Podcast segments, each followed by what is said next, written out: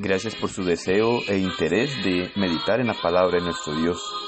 Gracias a Dios por permitirnos meditar en su palabra, para conocer su verdad, poder ser guiados a través de ella y así poder hacer la voluntad de nuestro Dios y poder agradarle, que es lo que Él quiere de cada uno de nosotros. En este momento vamos a meditar según Juan eh, capítulo 1 versículo 2 en donde nos dice Jehová es Dios celoso y vengador. Jehová es vengador y lleno de indignación. Se venga de sus adversarios y guarda enojo para sus enemigos. Muy interesante lo que Nahum nos dice y podemos meditar en esta palabra para ver las advertencias que podemos tomar de nuestro Dios para comprender la necesidad de hacer su voluntad y acercarnos a Él para poder agradarle y no exponernos al castigo y ser lanzados a un lugar de sufrimiento. A muchas personas les encanta ver a Dios, pero verlo como aquel ser lleno de amor, de misericordia y de bondad. De esta manera, tratan de demostrar que es imposible que el ser humano llegue a ser castigado por Dios, o para llegar a negar que existe un castigo eterno.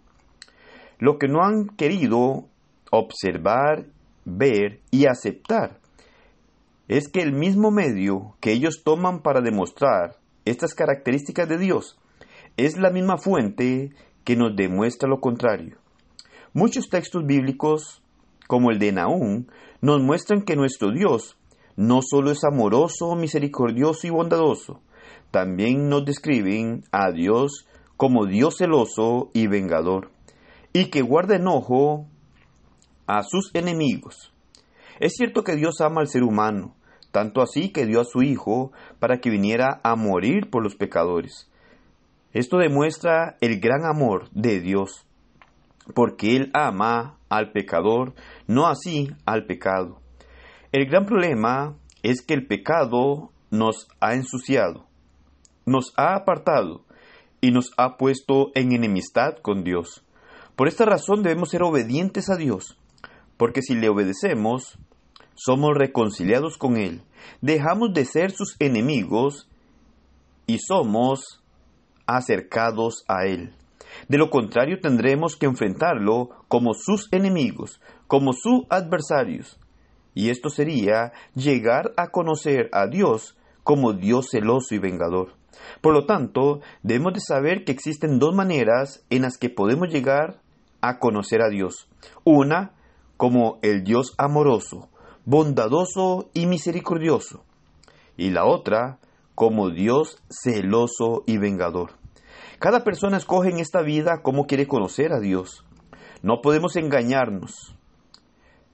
No podemos nosotros tratar de tapar el sol con un dedo. Dios es cierto que es amoroso y que por ese motivo ha querido rescatarnos. Él ha querido acercarnos a Él. Ha dado su Hijo para que podamos reconciliarnos con Él.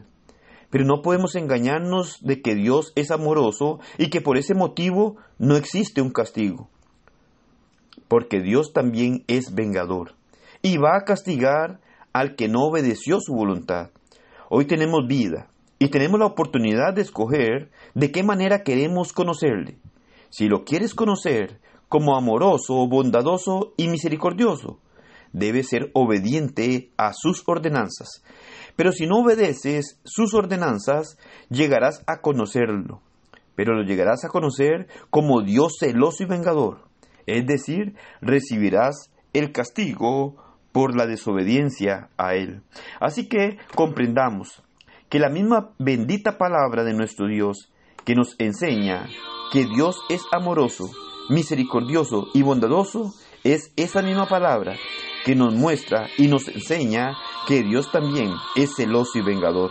Por lo tanto, debemos de comprender que el no obedecer a nuestro Dios nos expone a conocerlo como el Dios vengador, el cual nos dará el castigo eterno en el gran día del juicio final.